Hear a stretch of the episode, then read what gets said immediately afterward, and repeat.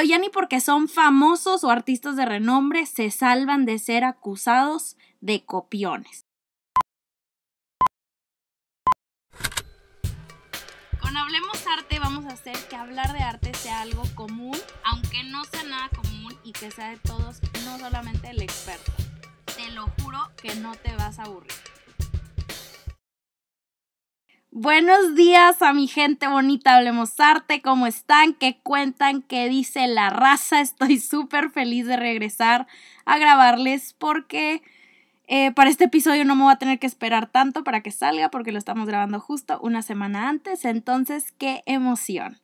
Pero bueno, el tema del cual vamos a hablar hoy es un tema delicado, complicado, enredado, controversial, traumante, caótico, de todo un poco porque es un tema que ha sido objeto de debates, estudios y demandas mundiales.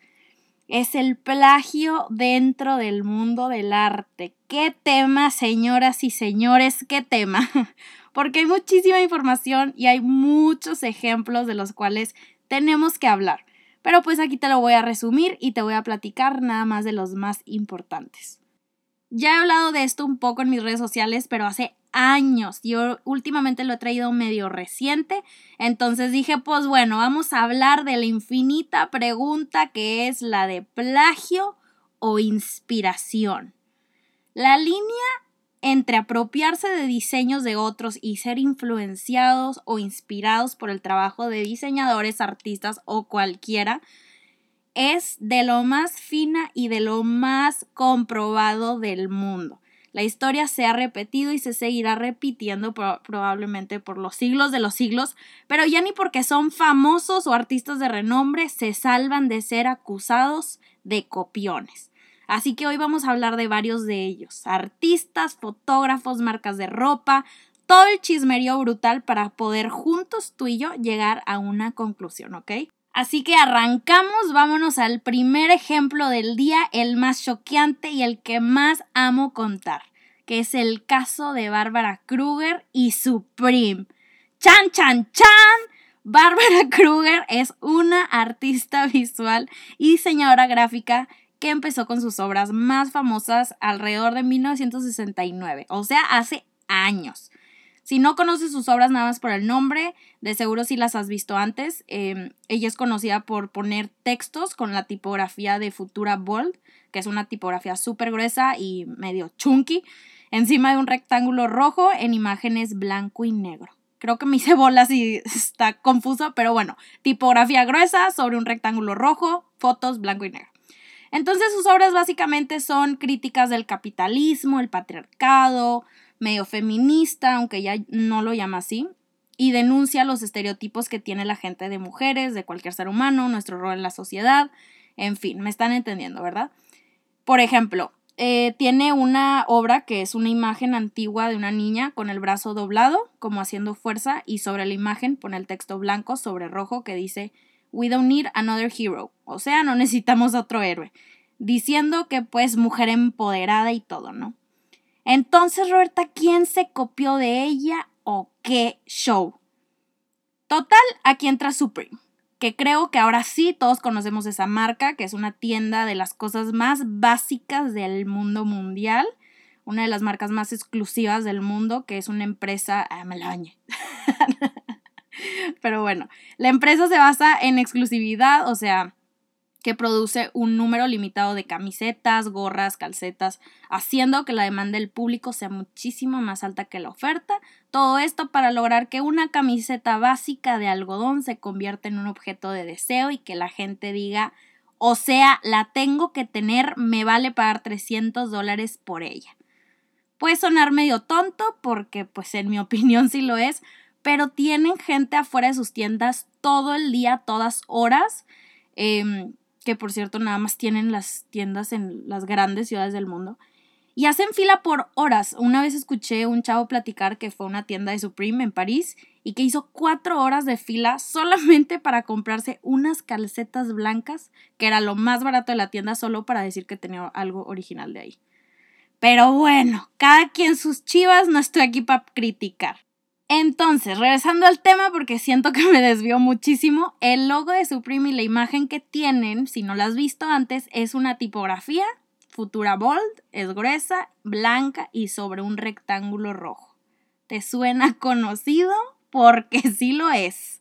El chiste aquí es que Supreme se apropió 100% totalmente, irrefutablemente, sin lugar a duda, de las obras de Bárbara Kruger. Y esto no me lo estoy inventando, no es que odia a Supreme y que por eso le estoy buscando sacar los trapos sucios, pero esto está en internet y fue noticia mundial, se hizo viral en todos lados. Em, la marca nació mucho tiempo después de que Bárbara ya había sido reconocida por su firma Bold, que todos conocemos hoy en día. Y James Jevia o Jevia, no sé cómo se pronuncia, que es el mero mero de Supreme, ya dio su declaración a dichas alegaciones, por supuesto y dijo que el logo de la marca sí fue, entre comillas, influenciado por Bárbara Kruger, pero que jamás de los jamás de su intención fue apropiarse de sus diseños o de sus ideas o winchimer.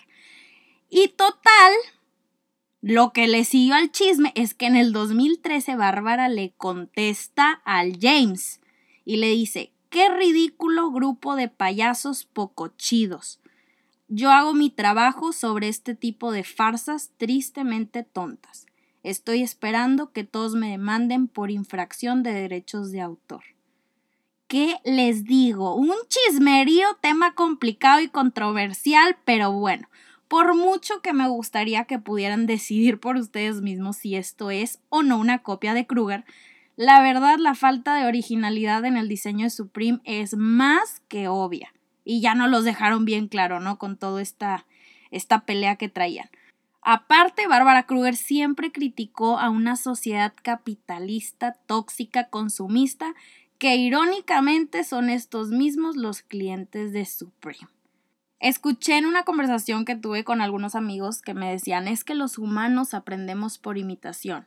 Y a lo que se referían es que desde chiquitos, desde que somos bebés, copiamos todo, ¿no? Los sonidos, las expresiones, en fin. Y que no lo dejamos de hacer cuando crecemos, que es algo que todo ser humano hace repetidamente toda su vida. Y pues sí, sí estoy de acuerdo. Inclusive yo creo que todos tenemos un interés en el arte después de haber visto a alguien crear algo con lo que conectamos. Artistas que son los que nos inspiran a crear. Y es precisamente esta inspiración que si no la trabajas bien o si no está bien reflexionada o bien intencionada, puede caer en plagio. Como nuestro compadre, nuestro tan amado y admirado Jeff Koons, un aplauso. Claro que por supuesto teníamos que hablar de este cuate tan controversial, el artista más pago de la historia. Y pues tenía que hacer su aparición en este episodio de Hablemos Arte.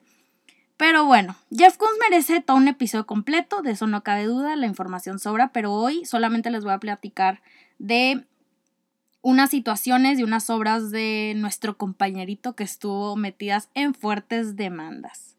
La verdad es que no es secreto y no es sorpresa para nadie que el neoyorquino haya sido demandado por derechos de autor y plagio, ya que es todo un personaje que le encanta estar en la boca del mundo entero. Y justo este fue el caso, que no fue hace mucho, de hecho fue como el noviembre del año pasado, que exhibió una obra que antes de decirles cómo se llama, les quiero advertir que el nombre está en francés. Y siéndole súper sincera, no tengo ni la menor idea de cómo se dice, cómo se pronuncia. Lo busqué en Google Traductor, escuché a la Siri hablar y ni idea. O sea, no, no me atrevo a repetirlo. Total, de acuerdo a Google, se llama Hecho de invierno, pero para mí que pues sí está mal. La obra se llama Fight the Heaver. Fight the Heaver, así le voy a decir, no voy a hacer la pronunciación. Es F-A-I-T-D-H-I-V-E-R. Muy bien, si la quieres buscar, ahí está. Pero bueno, Total Fight the Heaver, aquí como lo llamamos en Hablemos Arte, es una escultura de una mujer acostada mientras se le acerca un, no quiero decir cerdo, pero un puerquito y un pingüino. Y esta obra la exhibieron en el Pompidou de París, que se veía bien linda, bien bonita, trajo a muchísimos visitantes, hasta que alguien la ve y dice, espérame, espérame, compadre, esto se me hace conocido. y mocos. Pues resulta que Kunz fue declarado culpable por plagiar una fotografía exactamente igual por Frank Davidovici o no sé cómo se pronuncia tampoco. Es un fotógrafo, este, el, el, Frank, que hizo la publicidad de una marca de ropa francesa llamada Naf Naf en 1985 y Kunz hizo copy-paste de la misma foto pero en cerámica. Entonces, tanto como Kunz y el Pompidou tuvieron que pagar 135 mil euros al fotógrafo por daños y prejuicios gracias a su plagio, ¿no? Entonces, bueno, claro que tanto el artista como el museo se lo sacaron de la bolsa como si fueran cinco pesos y se olvidaron del tema, tan rápido la deuda quedó pagada. Pero pues ya sabemos que el Internet nunca olvida y la noticia sigue saliendo como si fuera ayer. Y ahora ya por último quiero platicarles de una última historia de un artista que también ha estado en el debate de copia o inspiración más que Jeff Koons y se llama Richard Prince. Pésimo inglés, pero bueno. Este cuate es el rey de agarrar una pieza que ya existía y hacerla suya creando lo que a él le llama entre comillas, ¿verdad? Una nueva obra. ¿Y a qué me refiero con esto? Les voy a dar un ejemplo. En 1977, muchísimo antes que el caso de Kruger o de Jeff Koons, eh, Prince agarra una fotografía que había sido tomada para una campaña de Marlboro, que era una foto de un cowboy en su caballo en el desierto, y lo que él hace fue fotografiarla para venderla en millones de dólares bajo su nombre. Así, tal cual como lo oyeron. Le toma una foto a la foto y le puso su nombre y la vendió. ¿Qué tal? ¿Qué tal para genio? El mundo lo llama plagio, pero Prince lo llama innovación. Y hay un debate muy grande, que aquí sí no les voy a dar mi opinión, pero quiero que ustedes mismos lo piensen, lo reflexionen, lo digieran y que me lo platiquen cuando terminen el episodio. Ahí me buscan en Instagram y me mandan un mensajito. Pero existe un debate entre la gente que dice que hay una diferencia muy grande entre Jeff Koons y Richard Prince.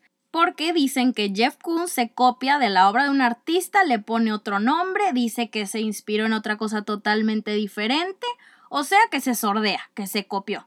Básicamente lo que tu compañerito del colegio aplicaba, ¿no? La de, achis, yo no fui Miss. Entonces, mientras que Richard Prince hace su copy-paste y le dice directamente sin rodeos al público que le tomó foto a la foto ya existente, nos dice que él es honesto y que no esconde el por qué hace esto, ¿no? Que es porque está reinventando el concepto de lo que se tenía antes de tal obra. Entonces, ¿tú qué piensas? ¿Hay una diferencia? ¿Es lo mismo? ¿Se vale hacerlo? Terminando el episodio, ve a comentarme tu opinión porque sí quiero saber. Y bueno, pues el plagio y la imitación o la copia sí es un tema delicado porque te puedes zafar de él muy fácil, ¿no? Hay miles de justificaciones, hay tecnicismos y es que no, yo no me copié exactamente y es que tú no inventaste ese método, es que yo lo vi en otra parte, es que yo no lo había visto, en fin. Lo que quiero que te lleves de este episodio es que el tema aquí no es la legalidad, de que si es legal o no, de que si se puede defender o no, que la demanda, sino la moralidad de todo esto. Aunque un artista se salve de la demanda, aunque tenga la documentación necesaria, aunque nadie se dé cuenta, aunque la noticia no se haga viral, tú sabes que está mal. Y es bien fácil saber si te estás copiando de algo o de alguien, y es bien fácil detectarlo. La línea de inspiración termina cuando agarras las ideas de alguien más para convertirlas en tuyas. Cuando dices, oye, qué padre estilo esta cuenta y replicas lo mismo en la que tú tienes. La inspiración finalmente es ver algo en alguien y que en ti genere algo para expresar lo que tú traes dentro, ¿no? Entonces, finalmente la inspiración no es justificable por, ay, déjame le cambio este color o en lugar de que traiga esto, yo le voy a poner esto. Según yo, no funciona así. Así que no importa del lado del que estés, de Supreme, de Barbara Kruger, de Jeff Koons, de Richard Prince, no se vale seguir perteneciendo a este público al que parece importarle muy poco la autenticidad en el arte. Entonces, hasta aquí mi reporte y ya sabes, como siempre, hablemos arte la próxima semana.